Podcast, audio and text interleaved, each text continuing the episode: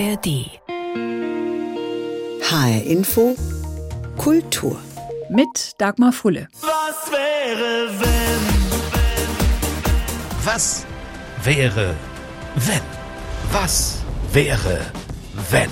Was wäre, wenn? Was wäre, wenn? So viele Möglichkeiten, so viele Wege und immer hätte es auch ganz anders kommen können. Wahrscheinlich hat sich jeder von uns schon mal gefragt, was wäre gewesen, wenn ich damals nicht diesen Mann oder diese Frau kennengelernt hätte, geheiratet hätte oder auch nicht, einen ganz anderen Beruf gewählt hätte, ausgewandert wäre, nicht in diese Wohnung oder in jenes Haus gezogen wäre, wenn ich nur ein paar Minuten früher oder später an diesem oder jenem Ort gewesen wäre.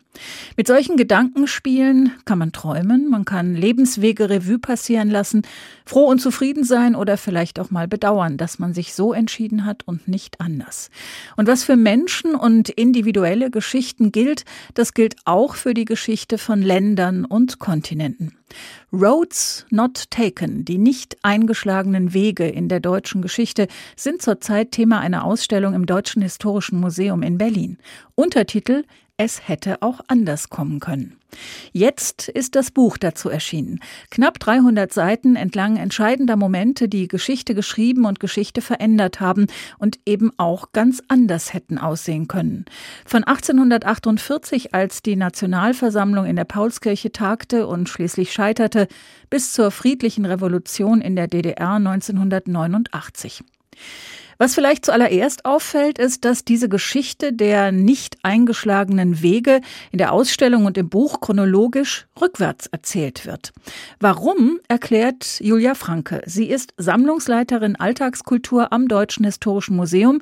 Sie gehört zum Kuratorenteam der Ausstellung und zum Autorenteam des Buches. An erster Stelle könnte man eigentlich unser Hauptanliegen nennen, denn wir wollen ja gerade zeigen, dass Geschichte sich nicht zwangsläufig entwickelt, sondern dass es immer mehrere Möglichkeiten gibt, die in so einem Geschichtsverlauf oder in der Gegenwart angelegt sind. Und wenn man die, die Erzählweise oder die Chronologie aufbricht, hat man gleich als erstes quasi so ein kleines störendes Element eingebaut, was eben das sozusagen nochmal unterstützt und dass wir zeigen wollen, wir fokussieren immer eins in diese einzelnen Wendepunkte oder in diese einzelnen einzelnen Szenarien hinein und wollen gar nicht unbedingt noch immer erzählen, was zwischen diesen einzelnen Zäsuren passiert ist.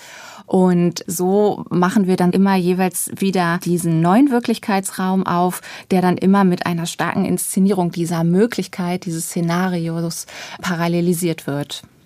Stichwort Inszenierung. Wie können Sie denn überhaupt etwas zeigen, was nicht passiert ist? Also anhand welcher Gegenstände? Wie können Sie irgendwas nicht Geschehenes zum Leben erwecken und eben inszenieren? Wie geht das? Indem wir vor allem Fragen stellen, würde ich sagen. Also wir fragen danach, was hätte noch geschehen können und welche Möglichkeiten lagen eben zeitgenössisch auf dem Tisch. Und wir, das muss ich auch noch vielleicht erklärend sagen, weil auch viele Leute das vermuten oder denken oder vielleicht auch sogar erwarten, wenn sie zu uns kommen. Wir verfolgen ganz ausdrücklich keinen kontrafaktischen Ansatz. Also das heißt, wir malen nicht wirklich aus, was hätte geschehen können, wenn Faktor X passiert wäre oder ähm, Y, sondern wir stellen einfach diese Szenarien der Wirklichkeit gegenüber. Tatsächlich bedienen wir uns da so ein bisschen der Arbeitsweisen eines Theaters, indem wir nämlich diese Szenarien oder diese zeitgenössisch auf dem Tisch liegenden Möglichkeiten relativ stark inszenieren oder zumindest für das, was historische Ausstellungen sonst so machen, ähm, das relativ stark inszenieren. Unsere Besucherinnen und Besucher finden zum Beispiel auch auf dem Fußboden so eine Markierung, einen sogenannten Viewpoint und dann haben sie immer so die perfekte Perspektive auf dieses äh, dramaturgisch farbig und recht, äh, meist recht poppig inszeniert inszenierte Szenario. Das steht eben immer einem ja weiß-schwarz relativ dokumentarisch gehaltenen klassischen Ausstellungsstil gegenüber, so dass eigentlich relativ klar ist, das eine war die Wirklichkeit und das andere wäre die Möglichkeit, die auch hätte eintreten können, weil ja immer viele Menschen doch unterschiedliche Erwartungen an die Zukunft haben und sich eben auch den, ja, dementsprechend dafür einsetzen. Und es gibt tatsächlich einige Dinge, also wirklich historische Exponate, die davon zeugen, dass sich andere Zeitgenossen mit ihren Vorstellungen nicht haben durchsetzen können, aber die sich dafür eingesetzt haben und die, wie zum Beispiel in Frankfurt 1848 schon einen Doppelgulden haben prägen lassen auf die Kaiser Kaiserwahl Friedrich Wilhelms IV. Oder es gibt eine Rede, die schon vorbereitet worden ist, die der Bundespräsident hätte halten sollen, falls es wirklich zu einem atomaren Kriegsfall in der Bundesrepublik in den 70er Jahren gekommen wäre. Und das war auch für uns als Kuratorinnen-Team wirklich so super interessant. Je tiefer man wirklich eintaucht in diese jeweiligen Zeiten, desto mehr findet man eigentlich. Also je länger man reinhorcht, je mehr Quellen man liest, befragt und sichtet, desto mehr findet man. Mhm. Was natürlich zu der Frage führt, wie haben Sie die Ereignisse ausgewählt für Ausstellung und Buch, wenn Sie sagen, es gibt eine solche Fülle? Es geht schon vor allem um diesen Anfang und Endpunkt also die Ausstellung beginnt 1989 mit der friedlichen Revolution in der DDR und wir enden eben mit einer anderen Revolution, der von 1848, 49 und haben diese demokratiegeschichtliche Klammer. Und insofern sind auch viele dieser weiteren, dann zwölf Zäsuren eben mit demokratiegeschichtlichen Fragen verknüpft. Aber man muss schon sagen, es ist wirklich eine Autorenausstellung auf eine Art. Die Auswahl dieser Wendepunkte erfolgte tatsächlich eben durch Dandina. Und der Historiker Dandina hatte auch die ursprüngliche Idee zur Ausstellung im Deutschen Historischen Museum. Er hat sich gefragt, haben die Dinge sich derartig entwickeln müssen, wie sie sich entwickelt haben? Gab es so etwas wie eine Zwangsläufigkeit oder zumindest eine Notwendigkeit in der deutschen Geschichte, sich derartig katastrophisch einerseits zuzuspitzen und auf der anderen Seite doch eine relativ, ich würde sagen, gelassen zufriedene, um nicht zu sagen glückliche deutsche Geschichte nach 1945 oder 49 zumindest, was die westdeutsche Geschichte angeht, aber seit 1989 natürlich dann die gesamtdeutsche, eigentlich als eine sehr glückliche Geschichte angesichts des Hintergrundes der Zeit davor. Und das hat mich bewegt, der Frage nachzugehen, inwieweit man in der historischen Darstellung der Wirklichkeit natürlich verbunden sein muss aber letztendlich an bestimmten Punkten, die man als Wendepunkte begreifen kann, verstehen kann, auch vor dem Hintergrund des Verständnisses der Zeitgenossen zu erkunden, inwieweit sich doch andere Möglichkeiten in diesen Wendepunkten verborgen hatten, die unter Umständen der Geschichte eine andere Richtung hätten geben können. Manche dieser Wendepunkte der Geschichte haben viele von uns im Kopf und fast jeder kann damit was anfangen. Natürlich mit der friedlichen Revolution 1989 in der DDR oder auch mit der Nationalversammlung in der Paulskirche. Andere Beispiele? Was wäre gewesen, wenn das Misstrauensvotum gegen den damaligen Bundeskanzler Willy Brandt 1972 erfolgreich gewesen und Rainer Barzel Kanzler geworden wäre? Was wäre gewesen, wenn die Sozialdemokratie den Ersten Weltkrieg verhindert hätte?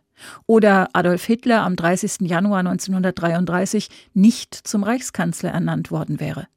Spannende Fragen. Manchmal waren es Entscheidungen, die eine Rolle gespielt haben, manchmal war es ein aktives Handeln einzelner oder mehrerer und manchmal waren es einfach Zufälle, die die Geschichte verändert haben. Die Ausstellung und das Buch Roads Not Taken oder Es hätte auch anders kommen können beginnen im Herbst 1989.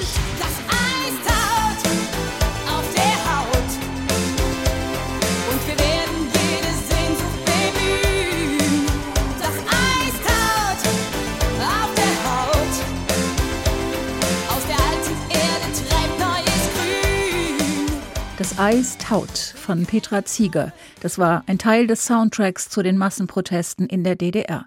Heute wissen wir, es ist alles gut gegangen. Aber es hätte eben auch sein können, dass die Proteste und Demonstrationen gewaltsam niedergeschlagen worden wären.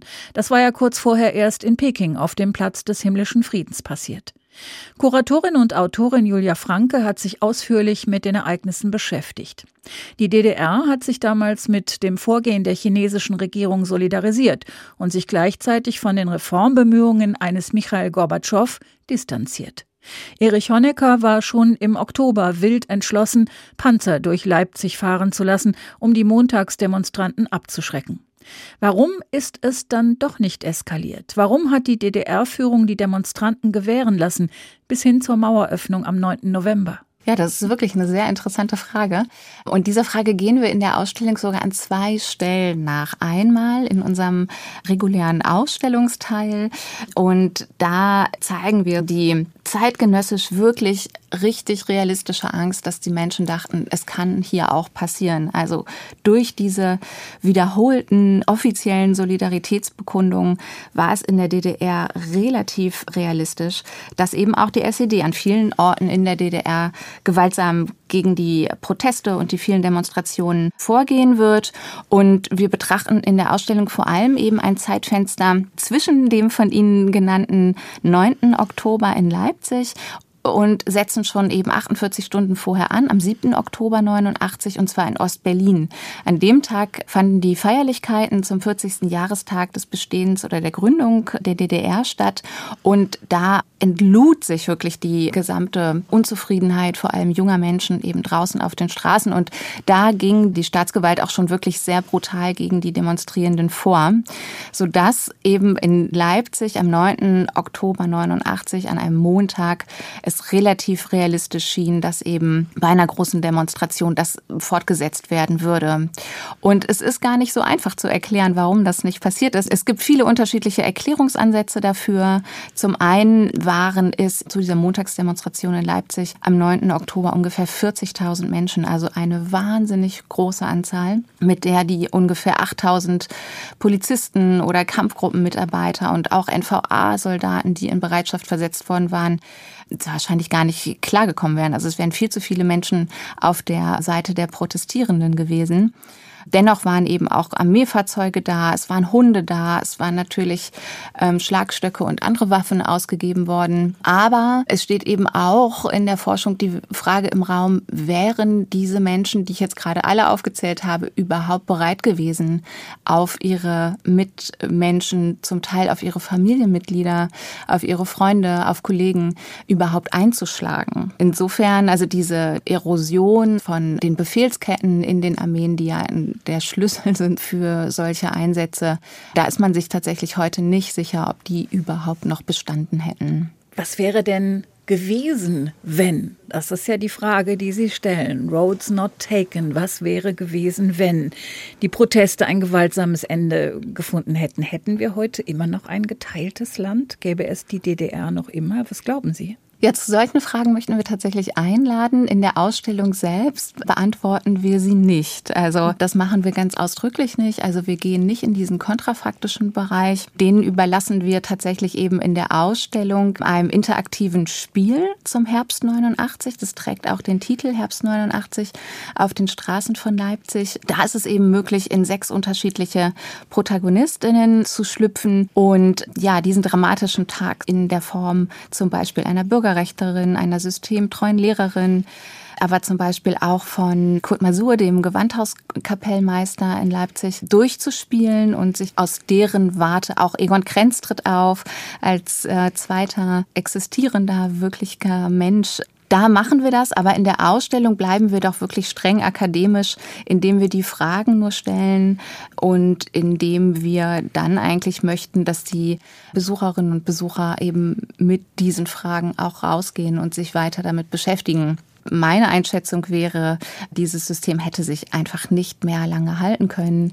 Selbst wenn es ein brutales Eingreifen gegeben hätte, waren einfach so viele gesellschaftliche Gruppen und auch Bereiche so morsch und fielen letzten Endes schon so in sich zusammen wie auch die Wirtschaft der DDR. Und vor allem gingen ja eben wirklich sehr, sehr viele Menschen also haben die DDR verlassen. Selbst wenn, hätte sich die DDR meiner Einschätzung nach höchstens noch einige Monate halten können, ohne Zugeständnisse eben hinsichtlich von Demokratisierungsfragen und Freiheitsfragen zu machen. Ab 1989 geht es dann immer weiter zurück in der Zeit. Und zu Fragen wie was wäre beispielsweise gewesen, wenn die Situation 1961 in Berlin eskaliert wäre, als sich sowjetische und US-amerikanische Panzer am Checkpoint Charlie gegenüberstanden und der Dritte Weltkrieg greifbar nahe schien, diesmal auch mit Atomwaffen? Spielen Ausstellung und Buch solche Situationen tatsächlich durch? Also wie es dann an diesem Punkt wohl weitergegangen wäre in Deutschland? Ja, ich würde sagen, es gibt einen kleinen Unterschied zwischen Buch und Ausstellung. In mhm. der Ausstellung machen wir das nicht. Im Buch allerdings gibt es immer kurze Einschätzungen dazu, wie wahrscheinlich einfach auch dieses Szenario, was wir in der Ausstellung aufmachen, gewesen wäre. Mhm. Also da bewerten wir das natürlich nicht erschöpfend, aber da liefern wir so ein bisschen die Antworten, nach denen Sie gerade gefragt haben. Was uns, glaube ich, total wichtig ist, ist, dass dieses einfach Fragen nach Möglichkeiten einfach sehr viel beweglicher macht in der Findung eines eigenständigen historischen Urteils oder in der Entwicklung der eigenen historischen Urteilskraft. Weil man kann noch viele Sachen rausfinden, die in so einer klassischen Chronologie im Stile eines Schulbuches, die da einfach hinten rausfallen aus der Erklärung oder aus der mhm. Erzählung. Und gerade bei diesem Beispiel im Herbst 89 in der DDR. Da geht es uns wirklich auch noch mal darum zu vergegenwärtigen, was für ein Glücksfall das Ganze eben gewesen ist. Also dass es eben nicht zu einer Niederschlagung der Proteste gekommen ist, wie das eben auf dem Platz des himmlischen Friedens im Juni 89 der Fall war. Sagt Kuratorin Julia Franke. Aber natürlich ist nicht alles ein Glücksfall auf diesen Roads Not Taken, den Wendepunkten und Abzweigungen der Geschichte. Ein Datum, das auch vielen sehr präsent ist, ist der 20. Juli 1944, das missglückte Attentat auf Hitler von den Männern um Klaus Schenk Graf von Stauffenberg. Dieses Datum hat einen hohen Wert in der Erinnerungskultur der Bundesrepublik. Jedes Jahr gibt es Gedenkfeiern und Rekruten der Bundeswehr legen ihr Gelöbnis am 20. Juli ab. Die Ereignisse um die Operation Valkyrie sind mehrmals verfilmt worden, zuletzt 2008 mit Tom Cruise und Kenneth Branagh in den Hauptrollen. Ich bin an einem Hochverrat beteiligt mit allen mir zur Verfügung stehenden Mitteln. Kann ich mit Ihnen rechnen? Ich stehe zur Verfügung. Ich mache alles. Alles ist ein sehr gefährliches Wort, Herr Oberleutnant. Wir müssen der Welt zeigen, dass wir nicht alle so sind wie er. Sonst wird es immer Hitlers Deutschland bleiben. Das Attentat vom 20. Juli 1944 war das letzte von 15 bekannt gewordenen Anschlägen mit dem Ziel, Adolf Hitler zu töten. Alle vergeblich. Julia Franke hat sich intensiv mit der Operation Walküre befasst und auch das Kapitel dazu für das Buch geschrieben. Aber selbst wenn das Attentat erfolgreich gewesen wäre, war es nicht sowieso schon zu spät? Millionen Juden bereits getötet, Millionen Soldaten und Zivilisten in allen beteiligten Ländern bereits ums Leben gekommen, der Krieg entschieden, viele deutsche Städte bereits zerstört. Was hätte der Erfolg dieses Attentats überhaupt noch retten können? Wir konfrontieren es eben genau mit der Frage, ja, was heißt dieser Zeitpunkt? 20. Juli 1944 im Kriegsverlauf, also des Zweiten Weltkrieges, eigentlich für die unterschiedlichen Opfergruppen beziehungsweise die unterschiedlichen kriegsteilnehmenden Staaten und Parteien und zeigen dann eben, dass wenn das Attentat geglückt wäre, Adolf Hitler ermordet worden wäre, hätte es eben gerade für eine Opfergruppe, nämlich die europäischen Jüdinnen und Juden, eigentlich kaum mehr zahlenmäßig etwas an ihrer Ermordung geändert. Die Wehrmacht hätte davon profitiert. Denn auch das zeigen wir in der Ausstellung. Die Wehrmacht verliert in dem Jahr 44 die meisten Soldaten. Wir sehen es natürlich aus heutiger Sicht. Es gibt aber schon auch die Theorie, dass die Nachricht vom Mord an Hitler also gar nicht mal nur Zustimmung und Erleichterung ausgelöst hätte, sondern auch sehr viel Empörung und dass es vielleicht sogar zum Bürgerkrieg gekommen wäre. Ja, wobei der große Verschwörerkreis, es war ja wirklich ein zivil-militärisches Netzwerk, die hatten schon einige Vorkehrungen getroffen. Und natürlich ging es dann darum, sofort handlungsfähig zu sein. Es gab eine richtige, natürlich einen vorbereiteten, das ist ja ein Staat, dieses Attentat ist ja eigentlich ein Staatsstreich gewesen. Und mhm. ähm, es gab natürlich vorbereitete Ketten an Maßnahmen, die dann im Falle der Tötung Hitlers gegriffen hätten. Das heißt, es hätte eine Ansprache an die Wehrmacht gegeben, es hätte natürlich eine Rundfunkansprache an die deutsche Bevölkerung gegeben. Und da drin sind sofort sozusagen, um das eben, dieses Szenario zu verhindern, die Menschen benannt, die dann eben in Amt und Würden und in staatslenkende Positionen kommen würden. Wenn wir jetzt mal beim Thema Roads Not Taken bleiben, also Wege, die wir nicht eingeschlagen haben, wäre es dann nicht womöglich vielleicht sogar noch interessanter gewesen, im Hinblick auf die Konsequenzen, sich mit dem Attentat von Georg Elser zu beschäftigen, 1938 in München. Das hätte doch wirklich die Geschichte massiv verändert. Genau, das haben wir tatsächlich auch diskutiert. Also ich hatte mich auch sehr dafür eingesetzt, das Attentat von Georg Elser zu nehmen, eben auch für diese Kategorie politischer Mord. Aber wir haben uns dann tatsächlich für das Attentat von Stauffenberg entschieden, eben weil es so viele Menschen kennen. Es ist natürlich ein deutsches Datum, was auch international relativ bekannt ist. Und wir wollten wirklich diesen Punkt machen und das Attentat eben nochmal mit einer dezidiert jüdischen Perspektive letzten Endes konfrontieren und haben gedacht, da haben wir vielleicht nochmal so, so auch einen, einen ganz anderen Erkenntnismoment drin. Und wir denken uns diese Szenarien nicht aus. Das sind alles Szenarien, die von den Zeitgenossinnen und Zeitgenossen als realistisch anerkannt worden sind und stützen eben diese Argumentation jeweils mit Zitaten und arbeiten im Fall des Attentats vom 20. Juli eben auch mit zwei Zitaten von zwei jüdischen Protagonistinnen, die eben beide sagen, für uns hatte dieses Datum eigentlich keine große Bedeutung. Von 1944 geht es weiter zurück in der Geschichte. Über den 30. Januar 1933, an dem Reichspräsident Hindenburg eine fatale Entscheidung traf, über die Möglichkeit, dass Deutschland 1918 eine parlamentarische Monarchie geworden wäre, dass die Hunderttausenden Demonstranten in Deutschland 1914 den Krieg verhindert hätten, bis eben hin zu 1848 und der Möglichkeit, dass Friedrich Wilhelm IV. von Preußen die Kaiserkrone angenommen hätte, die die Nationalversammlung als Vertreter des Volkes ihm antrug. Auch wenn es spannend ist zu spekulieren, was wäre gewesen, wenn, ich finde es schon auch immer wieder sehr traurig, wenn ich all diese verpassten Gelegenheiten sehe für Demokratie und Frieden. Ging es Julia Franke bei der Arbeit an der Ausstellung ähnlich? Ja, wobei, also ich verstehe den Eindruck, den Sie haben, aber wenn man sich die gesamten 14 Wendepunkte in der Gesamtschau nochmal ansieht, dann merkt man eigentlich, es gibt einerseits den eher pessimistischen oder traurigen Teil und gleichzeitig gibt es auch Momente eben wie die erfolgreiche friedliche Revolution im Herbst 89. Wenn man alle dieser 14 einzelnen Zäsuren in der Gesamtschau ansieht, merkt man, dass die Jüngeren, also alles ab 1945, da würde ich sagen, hat Deutschland oder da hat die deutsche Geschichte jeweils mehr oder weniger doch Glück gehabt oder da wendet sich alles eher zum Positiven. Und was wünschen Sie sich, was mögen die Menschen aus der Ausstellung und aber auch aus dem Buch mitnehmen? Was wirklich toll wäre, ist einfach diese Ideen mitzunehmen, sich damit weiter zu befassen, sich von den Fragen inspirieren zu lassen und sicherlich auch irgendwie die Erkenntnis mitzunehmen, dass wir alle natürlich irgendwie die Gesellschaft sind, uns politisch einsetzen können oder natürlich alle handlungsfähige Individuen und Subjekte sind, die letzten Endes die Gegenwart und damit ja auch die Geschichte machen sagt Julia Franke. Sie ist Sammlungsleiterin Alltagskultur am Deutschen Historischen Museum in Berlin, gehört zum Kuratorenteam der Ausstellung und zum Autorenteam des Buches. Roads Not Taken oder Es hätte auch anders kommen können. Die Ausstellung läuft bis zum 24. November 2024. Das Buch ist im Beck Verlag erschienen. Vom Glücksfall 1989 haben wir immer wieder gehört, von der friedlichen Revolution in der DDR. Was danach kam, hatte viele Facetten, auch und gerade für die Menschen im Osten.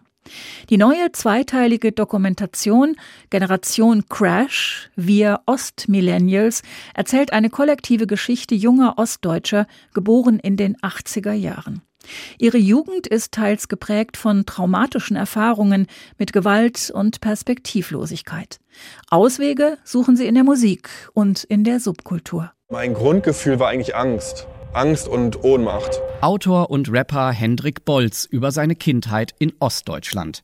Die Nullerjahre erlebte Bolz als Jugendlicher in Stralsund an der Ostsee, in einer Welt, die längst nicht mehr DDR hieß. Bunte Platten bauten Himmel arschgrau. Ja, Bolz gehört zur Generation der sogenannten Ostmillennials. Geboren wurden diese Kinder Mitte, Ende der 80er noch in der DDR. Aber sie waren viel zu jung, um zu verstehen, was dieser Staat war und warum es ihn plötzlich nicht mehr gab. Ich hatte immer das Gefühl, wie wir hier leben, das juckt keinen. Im Film Generation Crash erzählen Menschen aus Ostdeutschland, wie sie ihre Jugend in den Nachwendejahren erlebt haben. Mich war Transformationszeit, Wende, absolutes Chaos. So beschreibt es die Soziologin Katharina Warder, geboren 1985 in Werdigerode im Harz. Klingt nach idyllischer Kindheit, nicht für ein Mädchen mit Migrationshintergrund in den 90er Jahren. Es sind so viele Morde passiert. Und es hätte mir genauso passieren können und das wusste ich ziemlich schnell als Kind. Auf die erste Euphorie der Wendezeit folgt schnell die Ernüchterung. Massenarbeitslosigkeit, Armut, eben der große Crash. Auf einmal war das Geld knapp, obwohl die Schaufenster voll waren mit Produkten. Wer hier zwischen Hochhäusern und Pfützen aufwächst, gewöhnt sich schon als Kind an den Anblick von Hakenkreuzen und SS-Runen. Brutale Übergriffe durch Neonazis sind in dieser Zeit an der Tagesordnung. Für Katharina Warda, die afrikanische Wurzeln hat, lief die Angst vor den Rechten schon auf dem Schulweg mit. Und die haben dann angefangen, mich zu beschimpfen und mit Steinen zu werfen. Grauer Beton, rauer Jargon.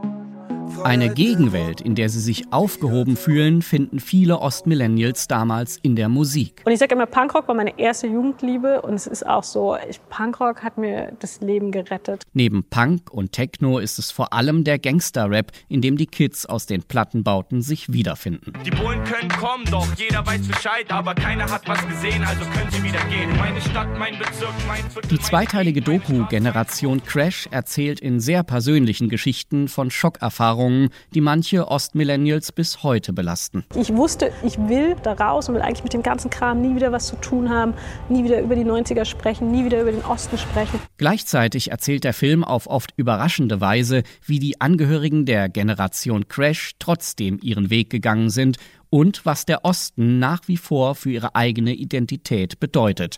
Thorsten Schweinhardt über Generation Crash, wir Ostmillennials, zu sehen in der ARD Mediathek. Und das war HR Info Kultur. Den Podcast finden Sie auf hrinforadio.de und in der ARD Audiothek. Mein Name ist Dagmar Fulle.